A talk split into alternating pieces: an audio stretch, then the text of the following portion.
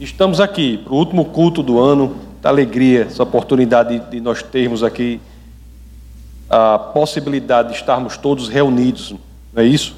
Para louvar e servir o Senhor. E no cristianismo é interessante, porque o cristianismo traz sempre a possibilidade de começar de novo, sempre a possibilidade de um recomeço. O cristianismo diz assim: a cada momento você tem a chance de, se verdadeiramente se arrepender, começar de novo. E é curioso que o, essa coisa do ano novo traz um efeito psicológico muito forte, né? como se um novo ciclo se iniciasse. É um efeito psicológico que está na cultura e que a gente pode fazer um uso bom dele, vendo a oportunidade que temos em todos os segundos, mas que no ano novo ela é potencializada no âmbito psicológico, na nossa cabeça para pensar nas possibilidades de endireitar o que está errado, botar no caminho certo, de recomeçar. É, todos sabem que a minha filha Tásia gosta de desenhar artista, né? E às vezes ela chega e pede um novo papel, me dá um, papai me deu um papel, né? Um novo papel. Eu digo, Por que não? Porque o que eu fiz aqui eu não gostei, eu quero refazer. Ela pede uma nova folha ali, sem manchas, uma folha sem máculas, para recomeçar, para começar tudo de novo. E é assim que o cristianismo faz, né? nós temos a chance de sempre ter essa nova folha, para recomeçar a história. Conforme eu disse, a mudança de calendário é um marco psicológico importante, mas que devemos fazer desse marco algo positivo. Devemos pensar a nossa vida, pensar a brevidade da vida e tomarmos decisões importantes, decisões corretas, decisões que vão mudar a nossa trajetória, mudar a nossa existência. Assim como a, a folha nova que eu trago para a Tásia, sempre que ela pede, para todos nós aqui, o futuro é uma folha em branco, uma folha do desenho dela. O futuro para cada um aqui é uma folha em branco, independentemente do que tenha sido o passado é igualmente uma oportunidade de novas posturas, novas atitudes, novas decisões. Tem um. Já morreu, né? Mas era um evangelista lá texano do sul dos Estados Unidos, John Rice. Ele dizia assim: ó, não importa o que o passado de um homem possa ter sido, seu futuro é sem manchas. Quando nós, independentemente do nosso passado, olhamos para o futuro, nós nos encontramos na possibilidade de um futuro sem manchas. Hoje é importante que façamos com urgência isso, que comecemos de novo onde for preciso começar de novo. O tempo voa, não é isso? Lá em Salmos capítulo 90, verso 12, nós vemos o salmista dizendo: Ensina-nos a contar os nossos dias, para que alcancemos coração sábio. Vamos ter essa perspectiva, pessoal, essa ideia de que o tempo que passamos aqui não é muito grande, não. É curto, é muito rápido, mas ao mesmo tempo, a perspectiva de que podemos fazer o melhor desse tempo. Muitos cristãos até sabem disso. É possível recomeçar. Agora, o que eu vejo assim é que lá no fundo, quando você, quando as pessoas examinam-se a si mesmas, quando elas se colocam totalmente abertas para a inquirição, a investigação de si mesmas. Elas dizem assim: será que essa mudança é possível mesmo na prática? Será que é de fato algo real no cristianismo eu ter uma mudança prática? Ou isso é só uma possibilidade assim teórica que o pastor fica falando a respeito? Ou não é algo que nós podemos trazer para a particularidade da nossa vida? E isso se transformar numa mudança real, numa mudança de comportamento. Será que é possível isso? Nós sabemos que o que Cristo conquistou para nós, meus queridos, é possível de se tornar uma realidade prática, real, tangível. Isso pelo que o Espírito Santo fez.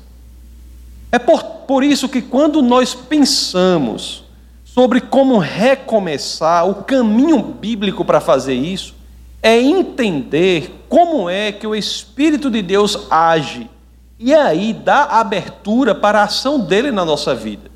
Porque se Cristo é aquele, é a pessoa da Trindade, que pagou o preço para o presente que nos foi dado, esse presente só é levado a cada um particularmente pela terceira pessoa da Trindade, que é o Espírito Santo.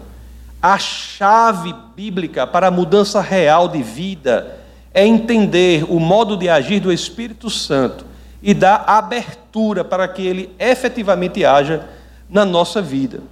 É por isso que eu gostaria de, no bate-papo de hoje, que nós analisássemos o Evangelho de João, no capítulo 16, no verso 8. É por isso que eu convido aqueles que assim queiram que abram as Escrituras nesta passagem. Evangelho de São João, capítulo 16, verso 8. Vamos entender o modo de agir do Espírito Santo e ver, no entendimento disso, como de fato podemos favorecer uma mudança real na nossa vida no ano que se inicia. Assim dizem as Escrituras. Mas eu lhes afirmo que é para o bem de vocês que eu vou. Mas se eu não for, o conselheiro não virá para vocês. Mas se eu for, eu o enviarei. Jesus dizendo: Quando ele vier, aí nós vamos ter agora, a partir do que eu vou falar aqui, ideia de como é que o Espírito Santo de Deus age. Quando ele vier, convencerá, convencerá o mundo do pecado, da justiça e do juízo. Ele tem na sua ação na nossa vida essas três características. Ele vem convencer o mundo do pecado, da justiça e do juízo. E se efetivamente quisermos mudar nesse ciclo que se inicia, que é uma possibilidade de que se dá todo segundo, mas pela cultura, ano novo, nós temos sempre essa, essa temática é trazida à nossa mente. Se quisermos mudar, nós temos que entender isso. Qual é a primeira coisa que o Espírito Santo faz que viabiliza que a gente possa mudar a trajetória da nossa vida. Segundo as Escrituras, diz aqui, ó, convencimento do pecado. A primeira iniciativa, meus queridos, de cada um de nós, o primeiro passo para aqueles que verdadeiramente querem transformar aspectos de sua vida é darem espaço ao Espírito de Deus para que ele possa convencer a cada um dos pecados. Olha, não se enganem, não se enganem. O pecado é um poder. O pecado exerce uma força incrível naquele que peca.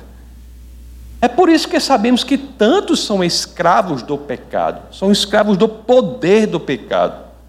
E o mais incrível, sabe o que é? Que o quanto mais ou o quão mais a pessoa se enterra no estilo de vida destrutiva, no estilo de vida pecaminoso, é incrível como ela passa gradativamente a achar mais fácil viver ali. É meio paradoxal. As pessoas, quando se entregam à escravidão, ao pecado, ao estilo destrutivo de vida, se elas não tiverem uma postura contra o caminhar natural das coisas, elas passam a criar em si um sentimento de que estão tranquilas naquilo que, os, que as está destruindo. É por isso que muitos têm vidas pecaminosas em certos aspectos né, da existência durante anos, se não décadas, a ponto de acharem até difícil entender a dimensão destrutiva daquele estilo de vida que assumem. Eu acho isso impressionante, mas é o que ocorre mesmo. O pecado não é apenas uma escolha, é mais do que isso. Não, nos enganemos. O pecado é um poder. Não é? Eu fico imaginando que muitas pessoas que engajam, se engajam no estilo pecaminoso de vida em diversas áreas, área financeira, área sexual, diversas áreas. Elas são como pessoas que estão afundando na areia movediça e achando que estão salvos de qualquer dificuldade. Não é interessante? E aí elas procuram achar uma justificativa para aquilo que, que as está matando. Uma justificativa.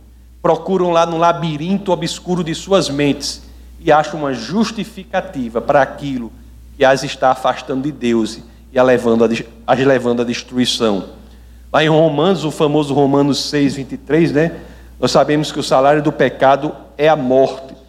E se de fato 2018, o ano que se inicia, é uma oportunidade, uma janela psicológica para que a gente possa mudar em certas áreas da nossa vida, de acordo com as Escrituras, o primeiro passo é que nós deixemos que o Espírito Santo nos convença verdadeiramente que aquilo que sabemos que é errado é um pecado.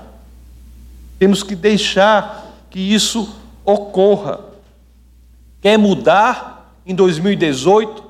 Pergunta que muita gente diz, eu quero, né? mas quer mesmo? Então procuremos ter consciência das áreas em que precisamos melhorar.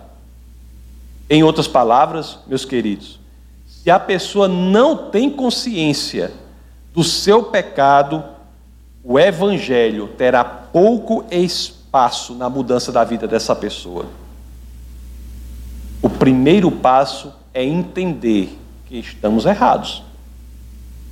Entender que estamos errados. Da abertura para o Espírito de Deus para que ele nos convença das áreas que precisamos mudar, precisamos melhorar.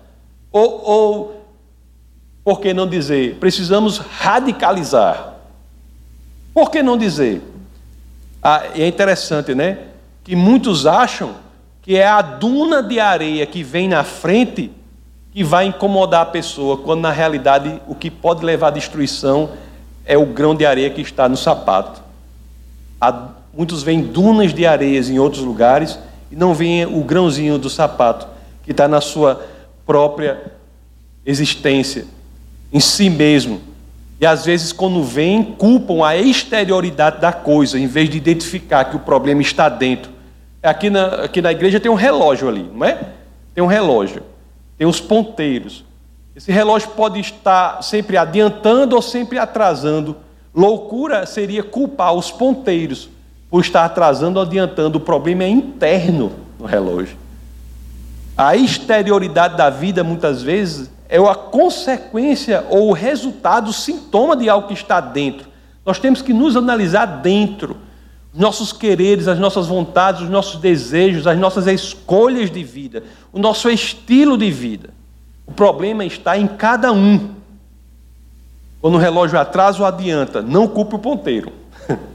O problema é mais profundo.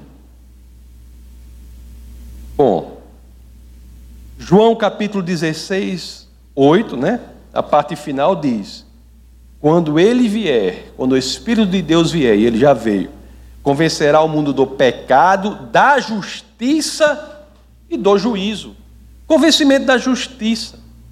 Olhe, uma das estratégias mais aniquiladoras do inimigo de Satanás é a acusação da pessoa com o intuito de criar nela um senso de culpa.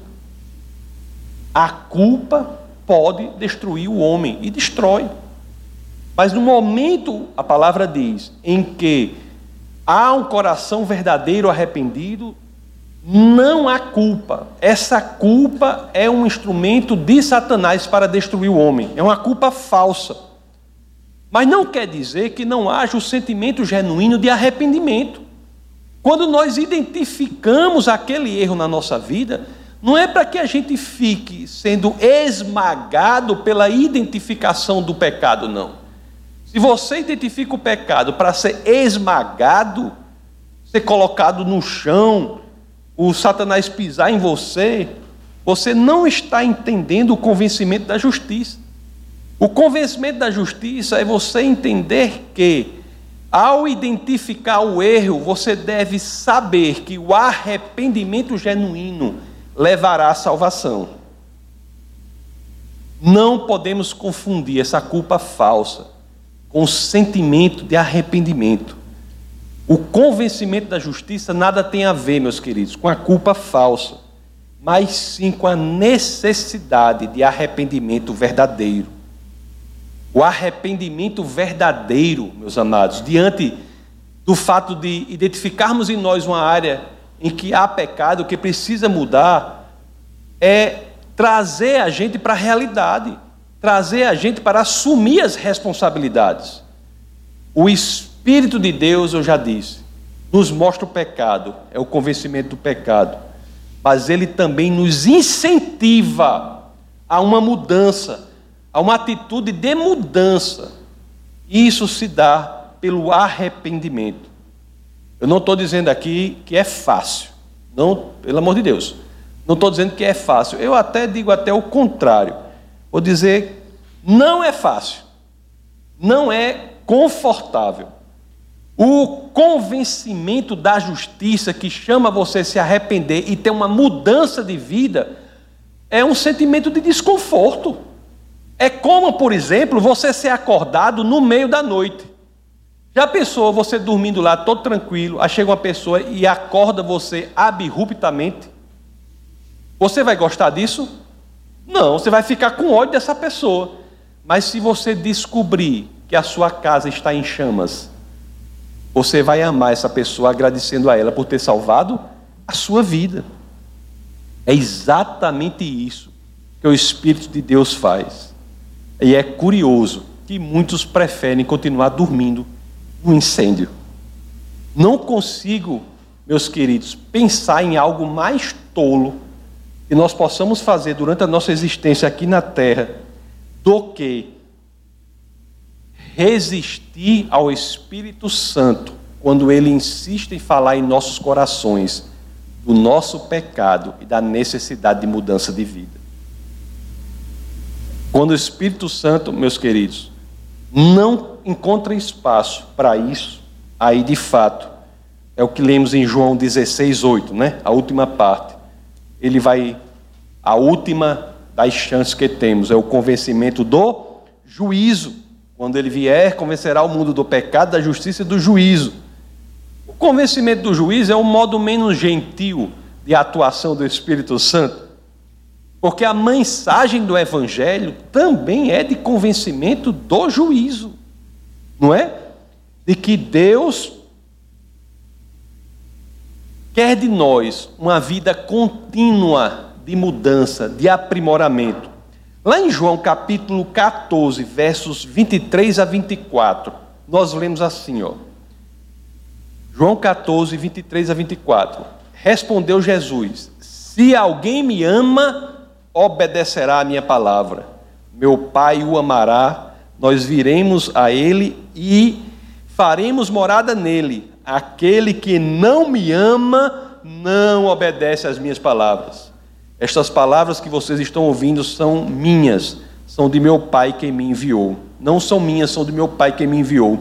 Lá na primeira carta de João, capítulo 2, verso 4, as Escrituras dizem assim: Aquele que diz, Eu o conheço, e não guarda os seus ensinamentos, é mentiroso e nele não está a verdade. O evangelho é duro, é duro, e eu não posso pregar outra palavra senão a que está no evangelho. É duro. Se o convencimento não se dá da forma gentil, educada, o Espírito Santo é um cavalheiro. Se não se dá assim, por ele estar ao nosso lado, para que nós possamos com a ajuda dele, identificar as áreas que precisamos melhorar e incentiva-nos a mudar naquelas áreas para que sejamos outra pessoa, com outro estilo de vida. Há também o convencimento do juízo, que diz que se o estilo de vida daqueles que se dizem cristãos pode ser confundido com a hipocrisia, na realidade, o que o Evangelho diz é que somos mentirosos em nós não há verdade, que seremos vomitados. É um convencimento pesado, né? Mas é o que o Evangelho diz. É possível, é possível termos um 2018 diferente, meus amados? É possível. É possível. Agora há o caminho para se seguir. Não é? Para isso temos o Espírito de Deus, meus amados, que ilumina o caminho por onde nós devemos seguir.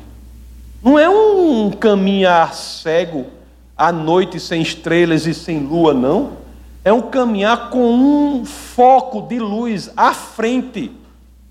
O Espírito Santo, ele é aquele que dá o foco de luz à frente, que vai iluminar não a ele mesmo, mas a quem? A Cristo.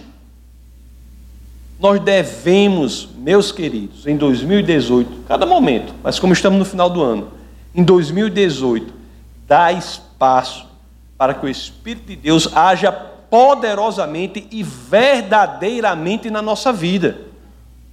Mas alguns cuidados são importantes. Porque as pessoas às vezes, em João, a gente leu o capítulo 4, leu o primeiro de João, vamos voltar ao Evangelho de João, capítulo 14, versos 15 a 17. Eu quero só o finalzinho, mas vou ler do 15 ao 17. Eu já li, já li, né? Se vocês me amam, obedecerão aos meus mandamentos, eu pedirei ao Pai e ele lhes dará outro conselheiro para estar com vocês para sempre, o Espírito da Verdade. O mundo não pode recebê-lo porque não o vê nem o conhece, mas vocês o conhecem, pois ele vive com vocês e estará em vocês. Olhe só as escrituras como são curiosas aqui. Ele diz, ela dizem assim, né? Ele vive com vocês e estará em vocês. São dois relacionamentos aqui importantes que as preposições diferentes aqui diferenciam. Porque, vou dizer uma coisa, vocês vão achar engraçado, mas é verdade. Porque diz assim: ó, ele vive com vocês. É para que a gente entenda que existe o Espírito Santo e existe a gente. Tem gente que acha que ele é o Espírito Santo. Não sei se vocês já notaram isso. Tem pessoas que acham que ele mesmo é o Espírito Santo, que tudo que ele fala, tudo que ele diz é de Deus. Tem gente que acha que tudo que diz é de Deus. Tudo que fala é de Deus. É por isso que eu já disse várias vezes aqui, nessa igreja, e não tenho a menor preguiça de repetir. Tudo o que eu disser aqui deve ser confrontado com as Escrituras. Nada que eu digo deve ser tido como verdadeiro se não houver respaldo nas Escrituras sagradas. Fora das Escrituras não há fundamento algum para o que eu estou dizendo aqui. O trabalho de vocês é o de checar tudo que é dito aqui com base nas Escrituras, porque é o Espírito de Deus que se distancia do homem, mas está com ele. Essa é a primeira relação. Nós temos que julgar tudo o que as pessoas falam, pessoal. Tudo que as pessoas dizem, tudo que as pessoas fazem, nós temos que julgar de acordo com a palavra de Deus. Não é julgar a pessoa, é julgar o que ela diz, julgar o que ela fala, julgar a informação, exemplo pela palavra de Deus. Tem seitas por aí, você acha isso é algo, eu estou falando uma coisa assim fora totalmente? Tem muitas seitas por aí que nascem exatamente por não atender esse princípio. São organizações que elegem determinados homens a um patamar tão incrível que você não pode nem criticar a obra deles. Se existe uma organização que tem uma pessoa, um pastor, um apóstolo, um autor, que você não pode criticar a obra dessa pessoa, não é falando mal da pessoa, dizendo, será que isso aqui tem respaldo na Bíblia? Será que é exatamente assim? É indício claro de que é uma seita. O que faz com que algo não seja uma seita, em primeiro ponto, é entender que fora das Escrituras não há outro evangelho, não há alguém cuja palavra não possa ser confrontada com as Escrituras até para que a própria pessoa possa evoluir, porque o fundamento da nossa verdade está na Bíblia. Cristianismo genuíno se confunde com as Escrituras. E a outra relação aqui que as Escrituras dizem, né? Uma primeira é estará com, ele vive com vocês, e a outra estará em vocês. Aqui sim, aqui nós temos algo belíssimo do cristianismo belíssimo, porque quando a gente quer promover essa mudança em 2018, que é uma, que é uma mudança difícil, A gente fica dizendo, como é que eu vou fazer isso, né? Como é que eu vou fazer isso? Porque o Espírito Santo vem, as Escrituras deixam claro, claro aqui que ele não apenas vai promover em nós o convencimento do pecado, apenas não vai nos incentivar ao arrependimento e falar do julgamento, mas ele está em nós. Nós temos em nós, cristãos, o próprio Deus, que vai estar trabalhando para que, se assim quisermos, nós possamos vencer essas dificuldades. Cada um tem áreas de dificuldades.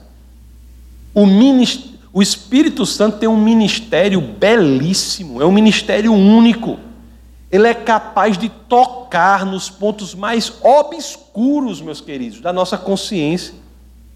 Se cada um de nós aqui permitir a ação do Espírito de Deus, ele é capaz de trabalhar até nos nossos corações, orientando os nossos desejos.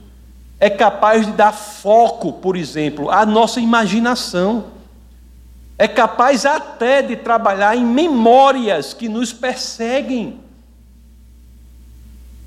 Existem pessoas que são perseguidas por memórias do passado.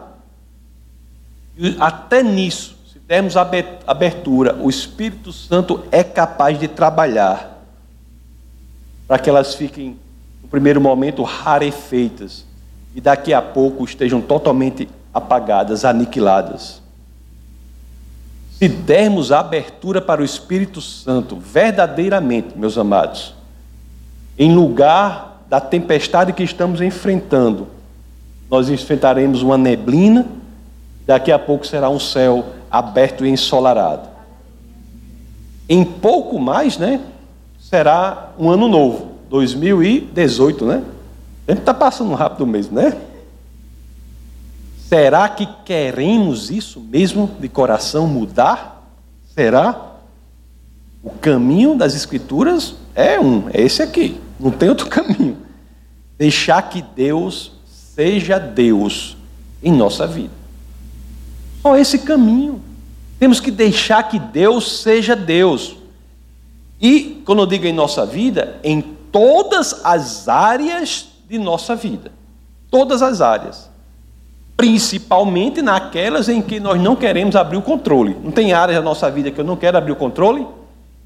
Não, essa aqui, essa aqui deixa que tomo conta eu, né? Se quisermos mudar, primeiro passo, deixar que Deus seja Deus em nossa vida. É desconfortável no começo? É desconfortável. Mas é o único caminho que nos levará, li, levará à liberdade, meus amados. A minha oração de hoje, nós vamos orar. Mas a minha oração de hoje é oração rápida que eu acho é na passagem de Romanos 15, 13. Vocês abrissem Romanos 15, 13.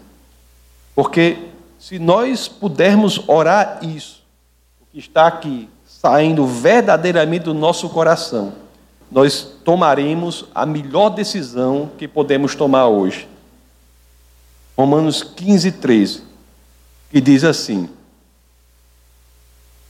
e o Deus da esperança nos encha de todo gozo e paz no vosso crer, para que sejais ricos de esperança no poder do Espírito Santo.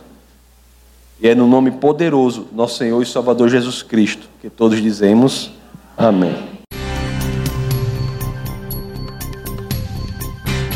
Essa foi uma produção do Ministério Internacional Defesa da Fé um ministério comprometido em amar as pessoas, abraçar a verdade e glorificar a Deus.